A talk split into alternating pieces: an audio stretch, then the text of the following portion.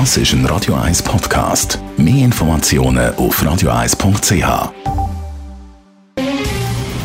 Der Finanztag auf Radio 1. Verstehen, was Menschen und den Markt bewegt. In Zusammenarbeit mit der Zürcher Privatbank Merki Baumann.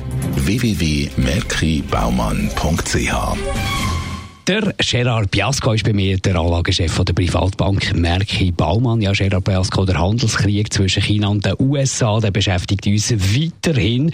Warum hat sich der noch einmal verschärft? Ja, der Trump hat ja seine Drohung wahrgemacht am Freitag und hat äh, die Zölle erhöht von 10 auf 25 Prozent auf die 200 Milliarden chinesische Güter. Und jetzt hat gestern China hat äh, reagiert, sich das nicht gefallen lassen und hat gesagt, so, jetzt kommen wir zum Zug, wir erhöhen Zölle.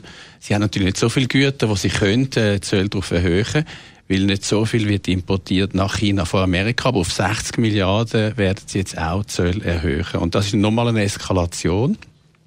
Und das ist ähm, sicher äh, nicht unwichtig, weil jetzt äh, kommt natürlich Amerika wieder unter Zugzwang, wenn man so will sagen. Der Trump könnte, und das beschäftigt Marktteilnehmer, äh, jetzt vor allem in den amerikanischen Aktienmärkten, nicht nur in den äh, äh, chinesischen Aktienmärkten, nochmal einen Zug äh, aufgehen, eskalieren, und zwar auf die übrigen 325 Milliarden chinesische Güter auch noch Zölle erhöhen. Und das wäre dann natürlich die ultimative Eskalation. Wie könnte denn so eine weitere Eskalationsstufe aussehen?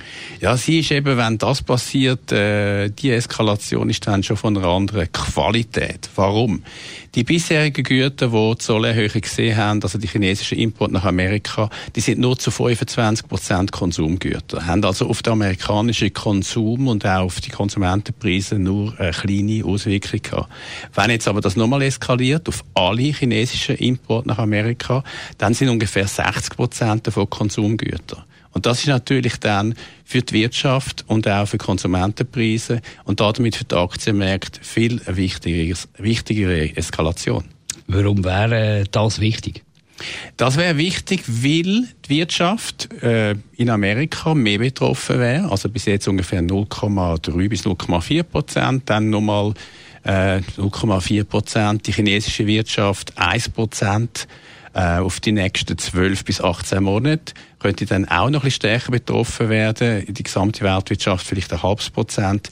Und auch die Konsumentenpreise in Amerika würden aufgehen. Und insgesamt könnte man sagen, das bisherige Anlageumfeld von den ersten paar Monaten vom Jahr, das tut man ja als Goldlocke Goldilocks-Szenario umschreiben, tiefe Inflation und, und starkes Wachstum. Das würde sich umkehren, anziehende Inflation, Konsumentenpreise, weil Konsumgüter betroffen wären und, und vor allem auch schwächeres Wirtschaftswachstum. Konklusion bleibt natürlich die, wo wir auch letzte Woche gesagt haben.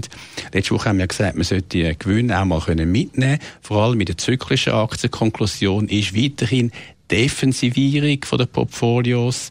Aktien mit weniger Marktsensitivität vorziehen, insgesamt defensiver vorgehen, nachdem das Umfeld sich doch jetzt verändert hat. Einschätzung und Ausführungen von Gerard Biasco, der Anlagechef der Privatbank Merki Baumann. Der Finanztag gibt es auch als Podcast auf radioeis.ch.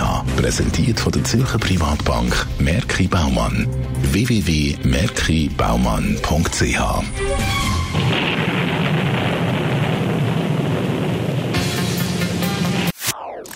Das ist ein Radio 1 Podcast. Mehr Informationen auf radioeis.ch.